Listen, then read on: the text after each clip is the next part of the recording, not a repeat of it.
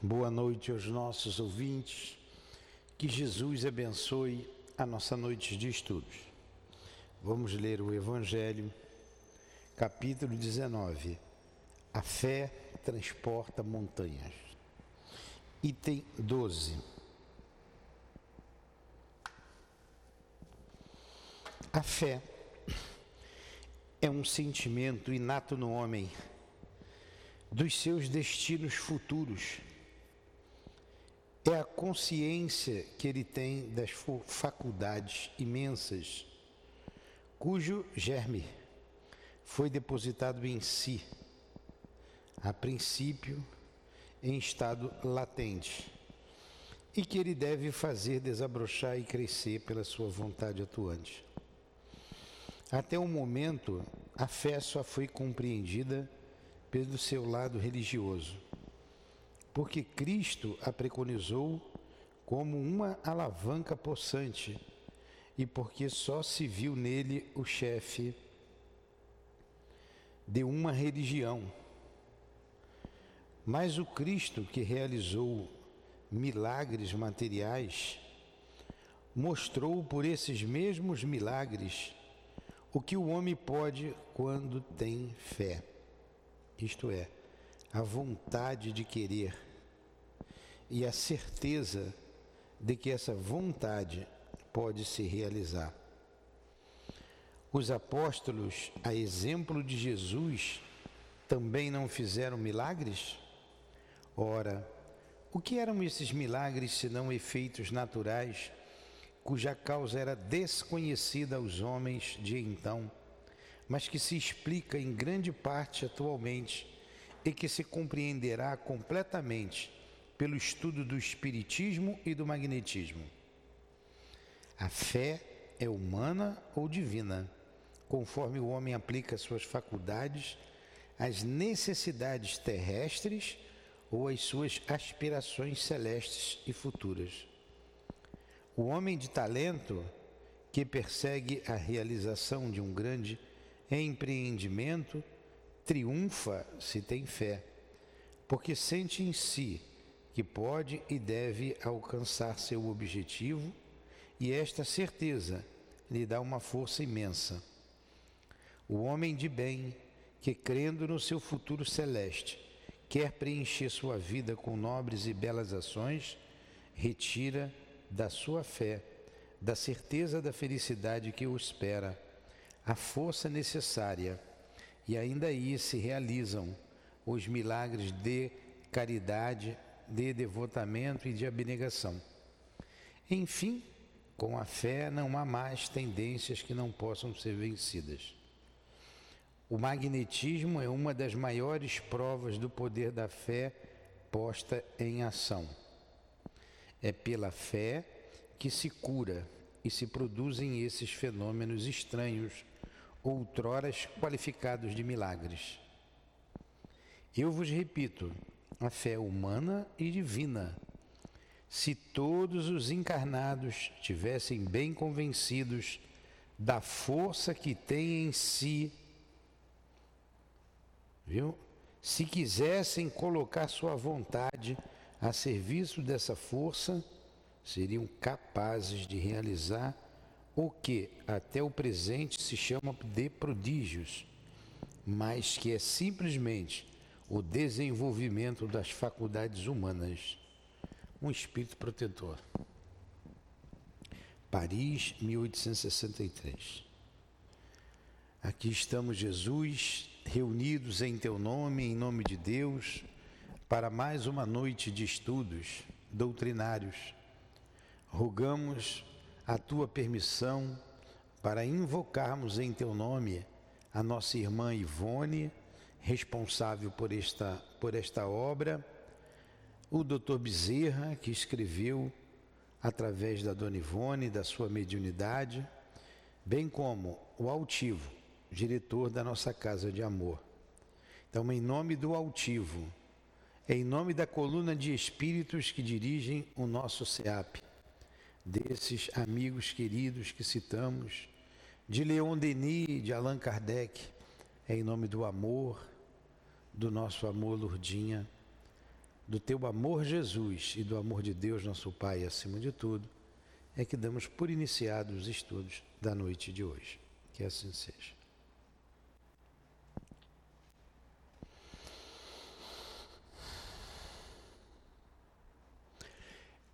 Aquilo que a gente falou ali da nossa amiga, que eu falei ontem para ela lá, aquele finalzinho, eu vou destacar aqui mais um pedaço. Ó.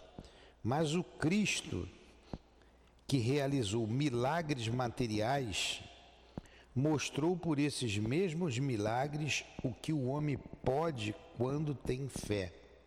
Isto é, a vontade de querer e a certeza de que essa vontade pode se realizar. Tem uma coisa que se chama vontade, a mola mestra de todas as potencialidades da alma. Você quer, você quer parar com qualquer vício, desde que você queira, você para. Tem que querer. Né? É porque eu não tenho de cabeça aqui a, questão do livro dos Espíritos, quando ele diz assim: ah, quão poucos têm vontade, quão poucos querem. O querer tá, está mais da boca para fora do que no coração. Aí fica difícil. Né? É, porque muita gente dá esse exemplo quando quer, quando quer vencer. Você não está se despencando lá dos cafundó do Judo? Para mim, os cafundó do Judo é lá, não é aqui não. É?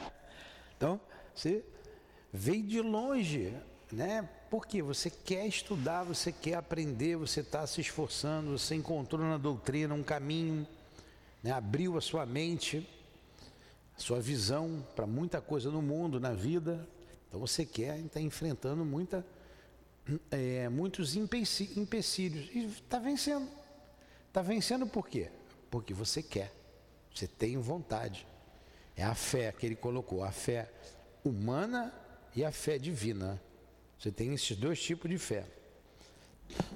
Pode ler depois com calma aqui o capítulo 19 e o item 12.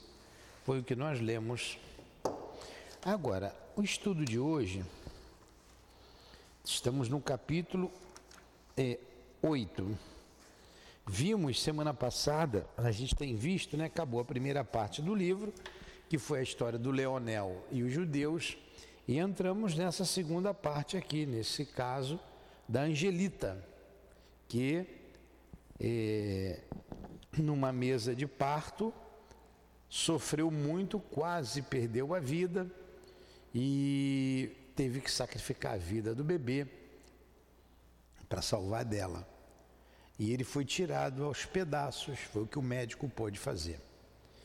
Aí um dos guias lá presentes contou a história dela ao doutor Bezerra, né, para que ele ficasse ciente. Ele não quis, ele disse que não precisava, mas contou o porquê daquela situação.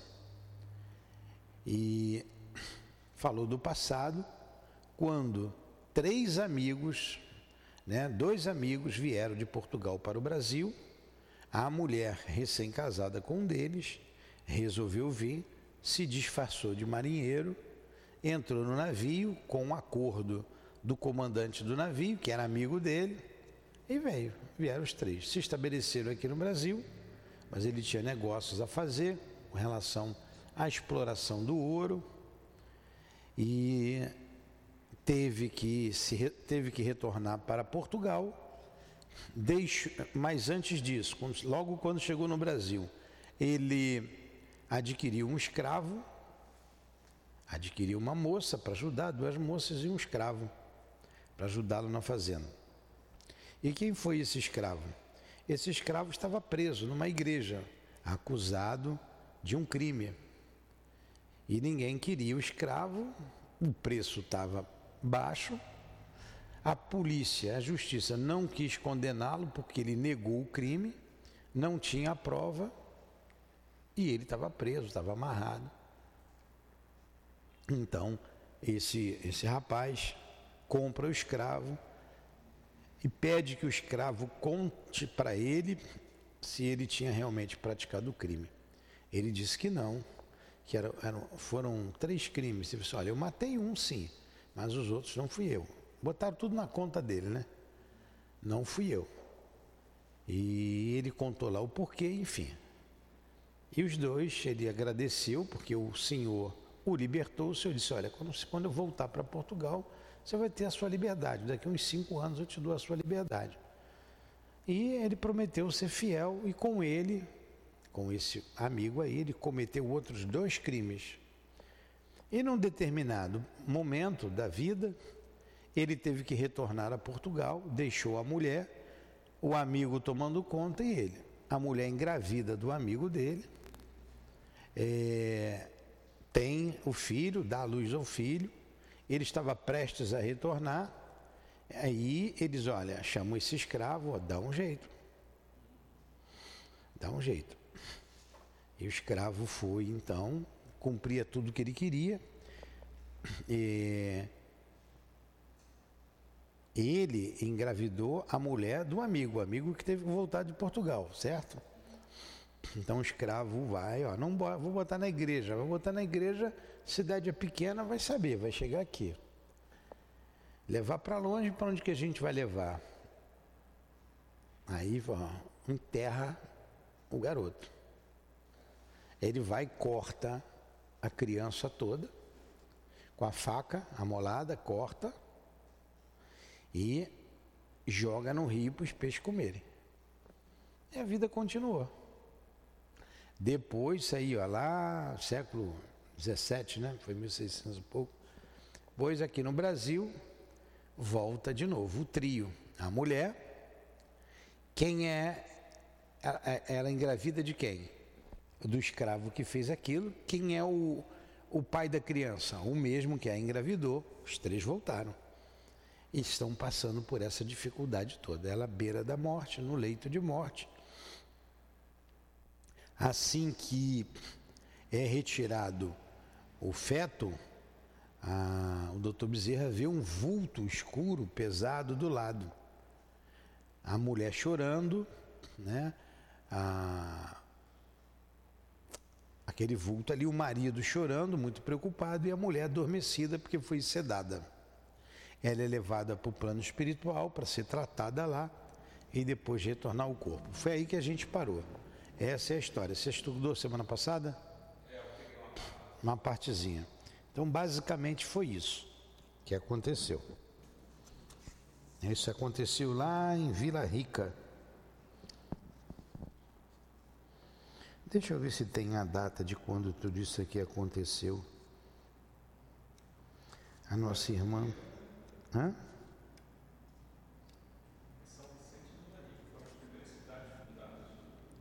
O quê? Vila Rica, né? Minas Gerais, São Vicente Vila Rica. Por causa da exploração do ouro.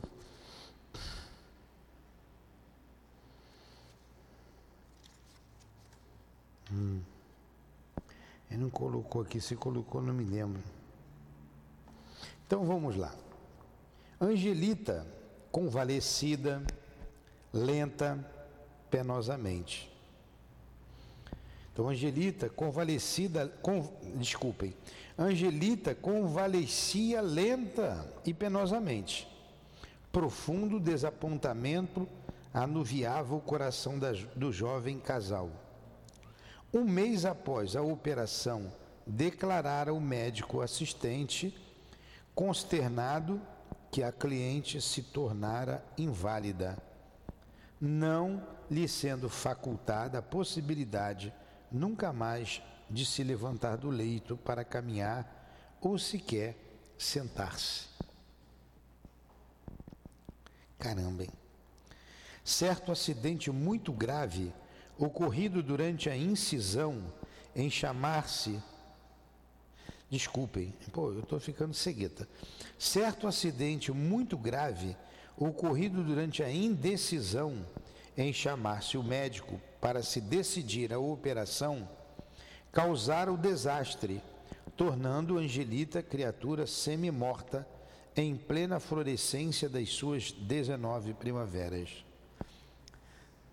Desolado, Alípio, que é o marido dela, né, encobrira da esposa a consternadora verdade, alimentando piedosamente naquele coração amante e ainda repleto de doces ilusões, a fictícia esperança de um restabelecimento, no intuito de reanimá-lo,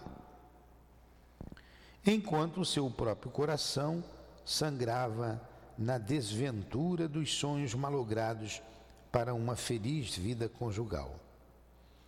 Nos primeiros meses que se seguiram, cercou-se ele de todos os desvelos que um sentimento terno, acometido de compaixão, poderia inspirar, passando tardes inteiras à sua cabeceira e reservando-lhe os domingos inteiramente, numa assistência integral edificante. Pouco a pouco, porém, o irremediável estado de coisas impôs-se, cansando-lhe, né, cansando o ardoroso alípio.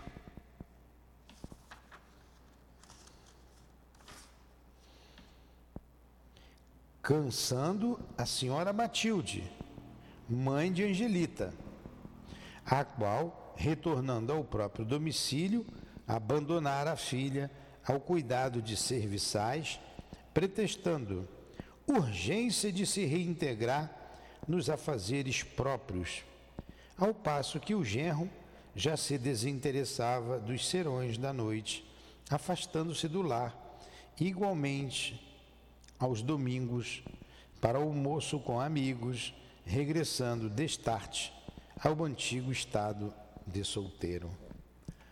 Olha as consequências de um aborto. Agora você vai contar essa história para as autoridades do nosso país ou do país que aprova o aborto?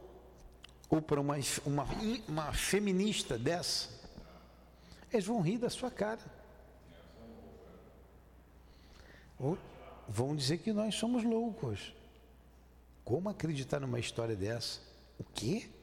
Espírito? Está aqui. E a lei de retorno não vem imediatamente, vem depois. Pode passar algum tempo, anos, até séculos, mas vem. Lá em Vila Rica, ninguém soube do crime. Mas a consciência estava ali acusando, a lei estava ali. Quanta dor. Por isso, o doutor Bezerra começa a escrever sobre o papel da mulher. Lembra? Lá no início? No primeiro capítulo, lembra? Ele falando da, da importância da mulher que deve ser educada. Hoje nós vemos aí coisas absurdas acontecendo.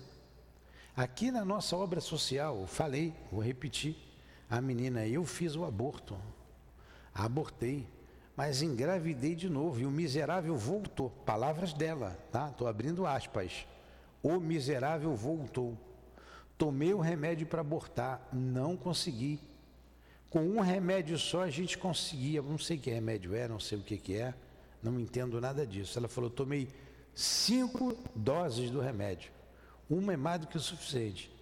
E o desgraçado não saiu da minha barriga. Hoje está aí me perturbando. E ela detesta o filho. E o pai que engravidou né, sumiu, largou ela com o garoto. Que relação é essa? Que crime é esse? É comum o aborto é nessas mães aí? É comum. Eu escuto toda hora. É difícil saber quem não fez. Pois é. é comum.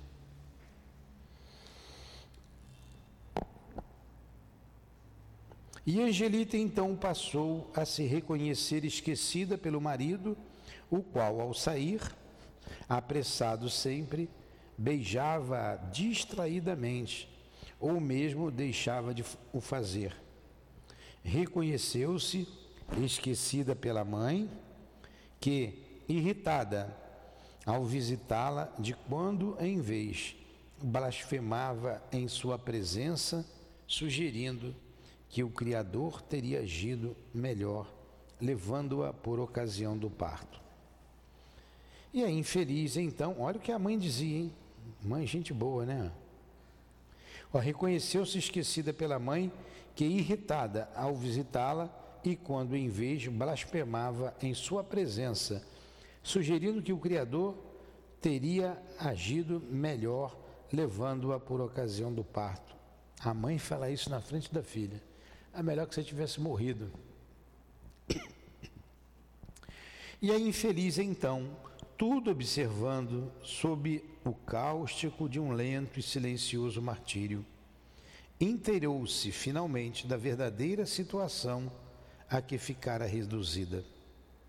Mas calava-se diante das impiedosas argumentações maternas e jamais irritava o esposo com quaisquer queixumes ou reclamações, preferindo chorar às ocultas, discreta e altiva, ao sentir-se traste incômodo, a quem toda a família desejaria ver baixar a sepultura. Então, quando todas as desilusões se sobrepuseram às suas esperanças, ameaçando desesperá-la, avolumou-se em seu destino a dedicação ilimitada de um anjo bom, travestido da pessoa de uma amiga leal, cuja alma de crente se prestou fácil e dignamente à intervenção oculta da espiritualidade para socorrê-la no seu estranho calvário.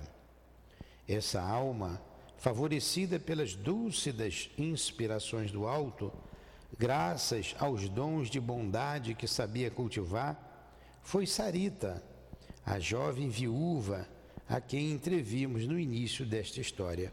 A amiga que orava por ela, que pediu a Santo Antônio do Pádua.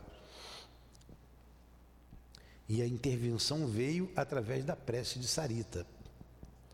E assim, grandioso panorama de caridade moral, a mais completa, a mais espinhosa a ser realizada, em vista dos complexos que se antepõem às inspirações, começou a se desenrolar sob o teto daquele lar, tornado em túmulo prematuro de um espírito que delinquira em diferentes etapas reencarnatórias.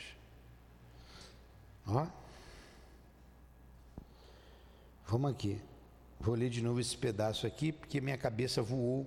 Eu ia contar uma coisa para vocês. Ó. E assim, grandioso panorama de caridade moral, a mais completa, a mais espinhosa a ser realizada, em vista dos complexos que se lhe antepõem às inspirações, começou a se desenrolar sob o teto daquele lar, tornado em túmulo prematuro de um espírito que delinquira em diferentes etapas reencarnatórias. Então, aquele espírito ali já tinha delinquido, delinquido em outras etapas, não foi uma vida só. Contou a história daquele ali e ficou sozinha na cama. Agora, a consequência daquilo ali foi o aborto, né? Foi daquele jeito para do aborto. Lembrando aqui desse caso é da da nossa irmã Salita, o, quem me contou um caso bem parecido foi o Jorginho, o marido da Gracildes, nosso amigo Jorge. Ele contando que o pai dele adoeceu, teve um problema sério, é, ficou tetraplégico, dependendo de tudo, dependendo de tudo. Um dia, o chefe dele, não do irmão, do Jorginho. Falou assim, eu posso ir visitar teu irmão? Ele contou a história e foi visitar o irmão. E passou a visitar com, é, com bastante frequência. Toda semana ele ia lá. O irmão foi para casa, dependente de tudo. Todos os dias o chefe ia visitá-lo. Cuidava dele, saía do trabalho, ia lá, cuidou dele até morrer. Agora você vê, né? Que ligações são essas? Que ligação? Ele falou assim, ele não conhecia, Não conhecia, conheceu numa visita que eu contei o caso, ele ficou tocado, posso fazer uma visita? Foi visitá-lo e passou a cuidar do pai dele. Então vamos lá. E essa menina aqui, né? A, a viúva passou a cuidar da, da Angelita, a Sarita. Sarita e Angelita. Compreendendo a amiga inválida, sem esperanças e jamais se restabelecer, Sarita tratou de suavizar a decoração do presídio em que se transformara a câmara conjugal do jovem casal. Transformou-a em formosa e pitoresca sala, onde o leito seria o trono e Angelita a soberana. Ornou-a de belos tapetes, de quadros e de flores, para lá, transportando igualmente o piano da jovem.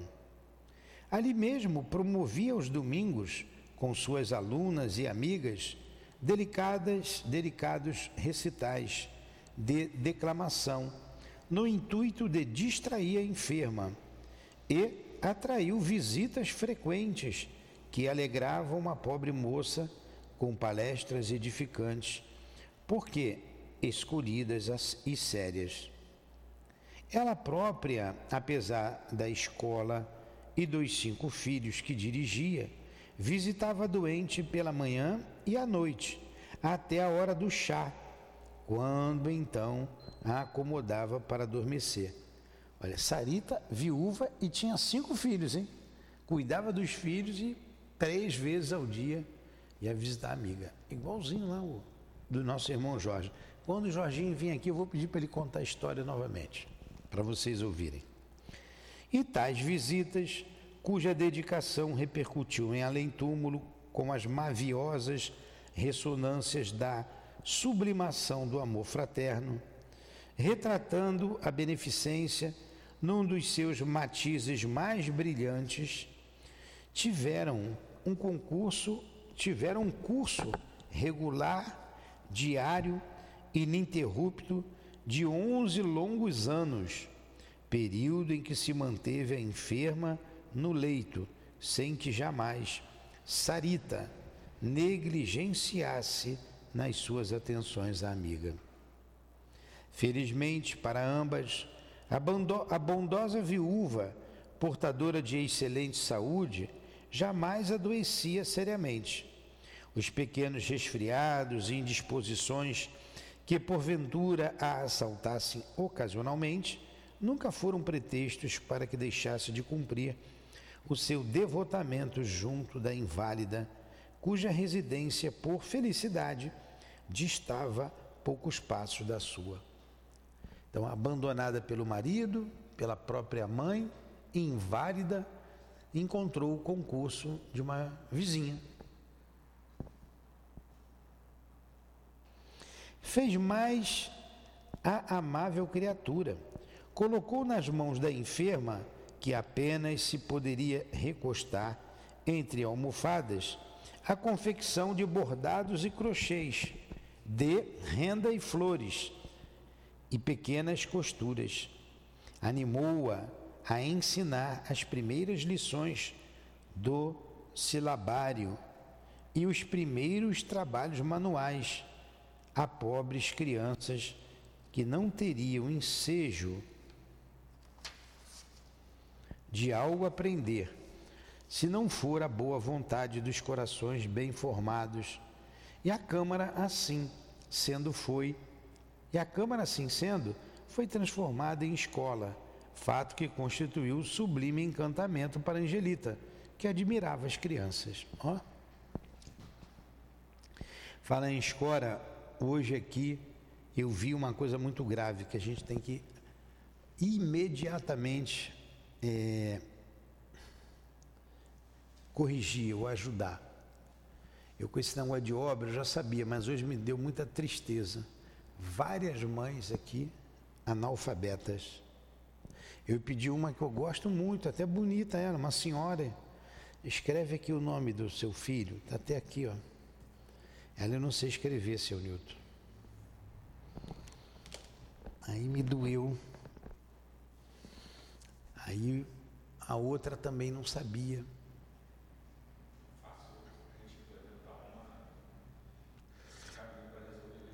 Temos que urgentemente colocar um professor para dar aula. Eu vou ver o voluntário aqui.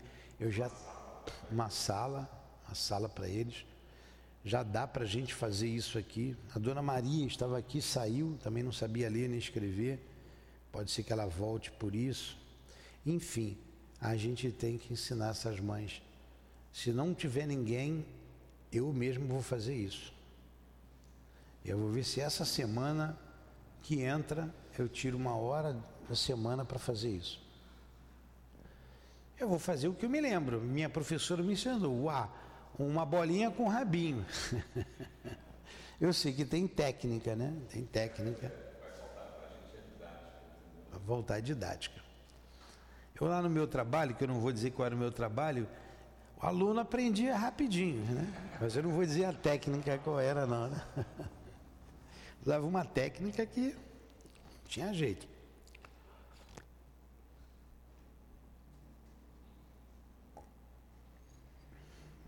É doloroso isso, a pessoa não saber ler. É doloroso.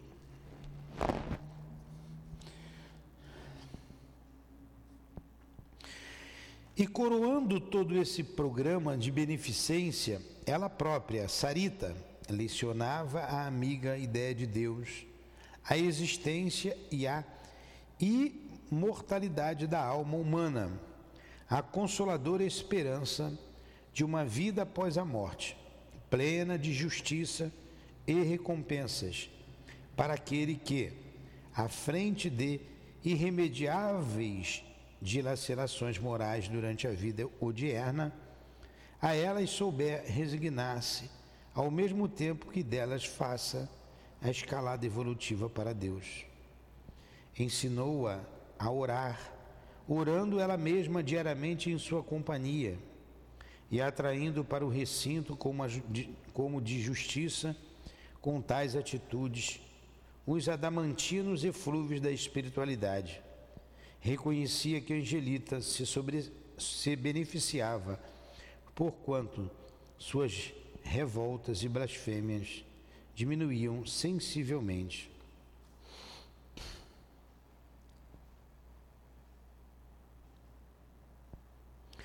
ensinou Angelita a orar. Olha, quanta coisa, né? Montou uma escola para ela dar aula, ensinou a orar, ensinou ela a fazer bordado, crochê para ajudar as crianças. E eu já sei quando que a gente vai fazer esse estudo aqui, o Tiago, dessas mães. Na própria quinta-feira que elas vêm, vem umas 60 mães, tem pelo menos umas 10 ali. Então, no intervalo da aula para o almoço, uma hora de intervalo, que o almoço chega aí 11 e meia, meio-dia, a gente termina a aula 10 horas, 10 e 15, dá para ensinar entre 10 e 11 horas. A gente vai fazer essa irradiação às 10, para que de 10 e meia a 11 e meia elas estudem. Você vê, eu leio aqui também, eu me lembro muito da minha esposa, que eu nunca vi abrir a boca para reclamar da doença ou da dor. Eu tenho coisas gravadas da minha alma que jamais eu vou esquecer. Sua dedicação, o seu amor, o seu carinho, o seu perdão, o seu a sua fé. Nunca vou esquecer. Muito mais do que a minha. Eu é que tenho que fazer força agora para estar onde ela está, porque senão não.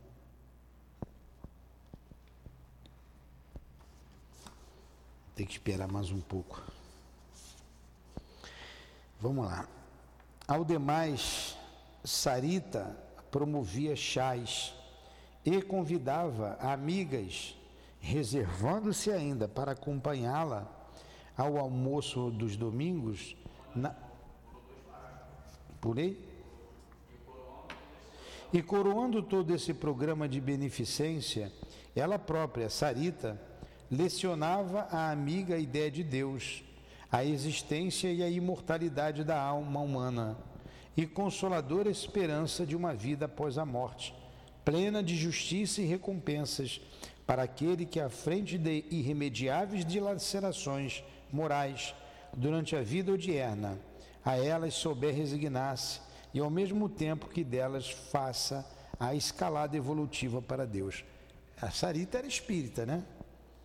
Ensinou-a a orar, orando ela mesma diariamente em sua companhia e atraindo para o recinto como de justiça com tais atitudes. Os adamantinos eflúvios da espiritualidade reconhecia que Angelita se beneficiava, porquanto suas revoltas e blasfêmias diminuíam sensivelmente.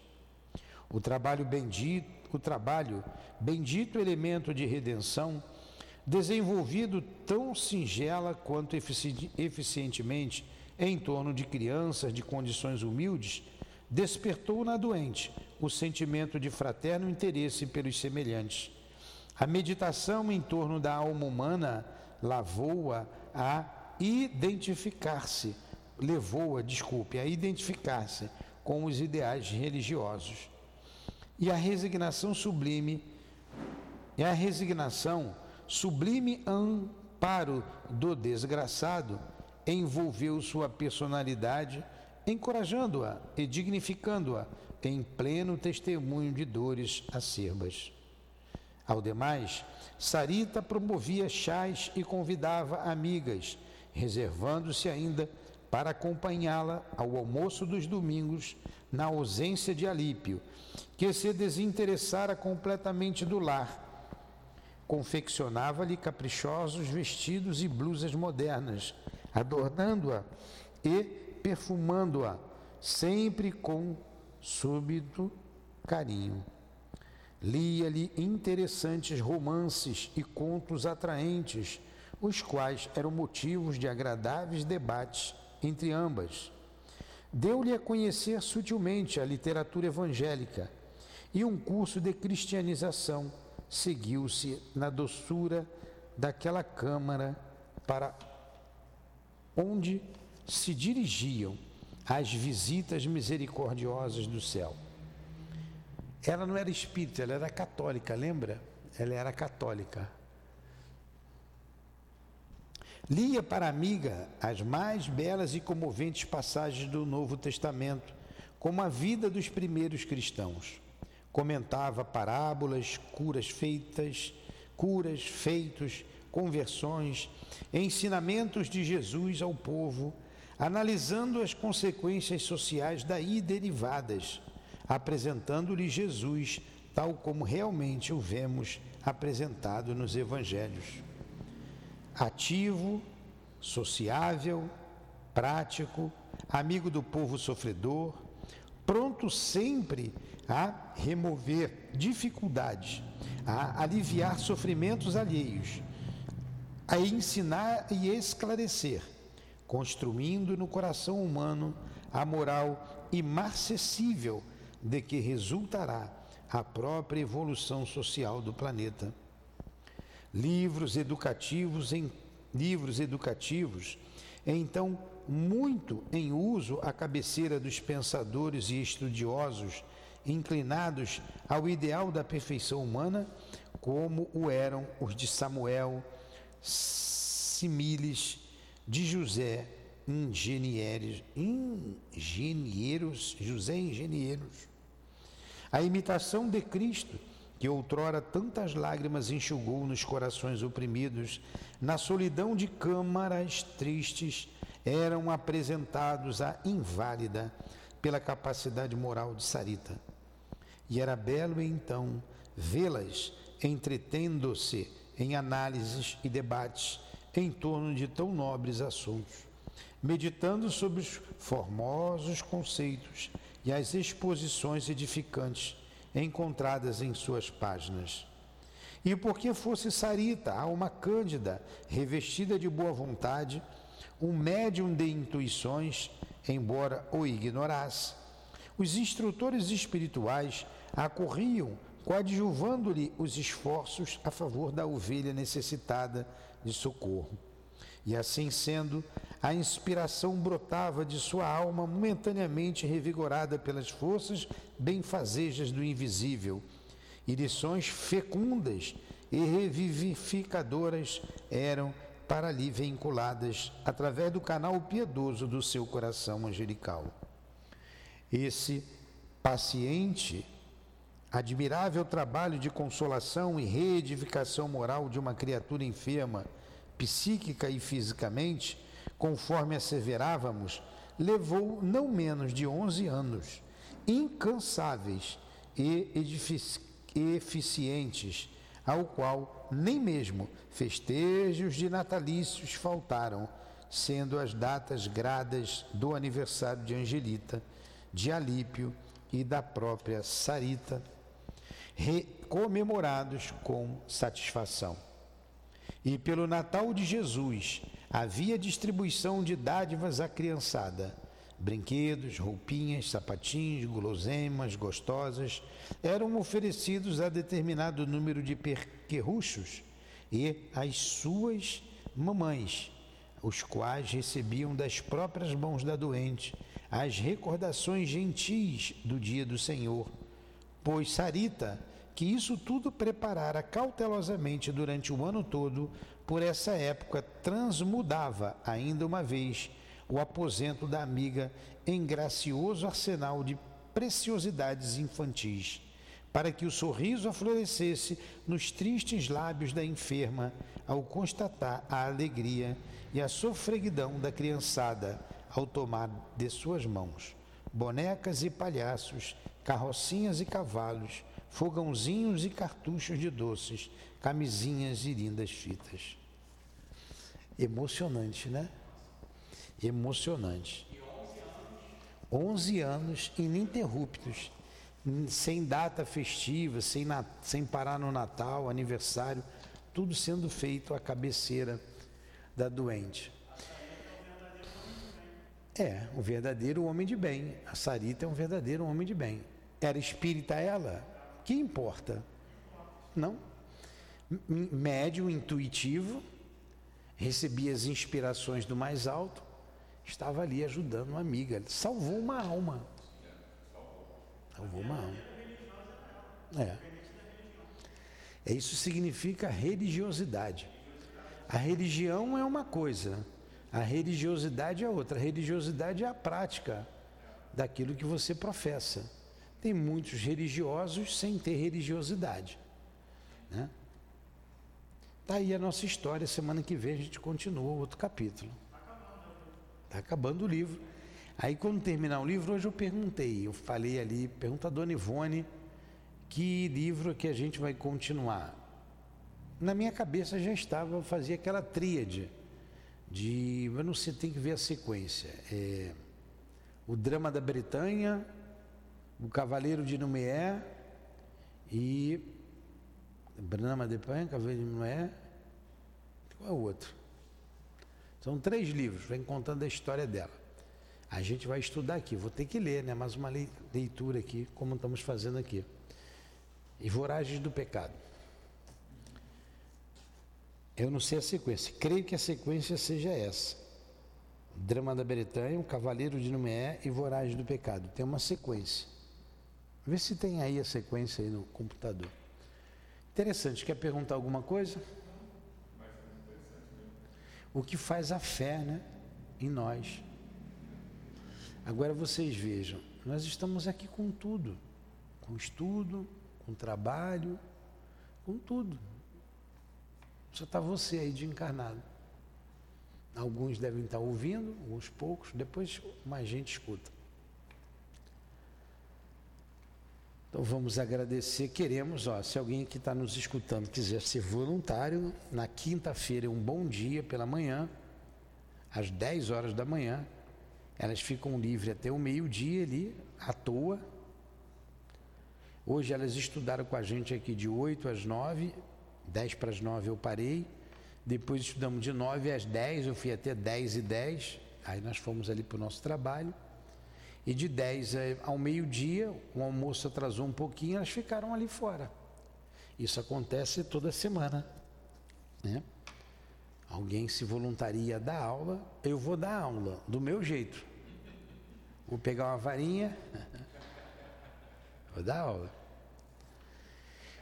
Então, que Jesus abençoe os nossos propósitos, que Jesus abençoe Angelita, Sarita, onde quer que eles se encontrem, a Dona Ivone, abençoe a nossa irmã querida, que nos traz essas histórias que renovam a nossa alma que nos faz emocionar com tanta dedicação em nome do Cristo Jesus.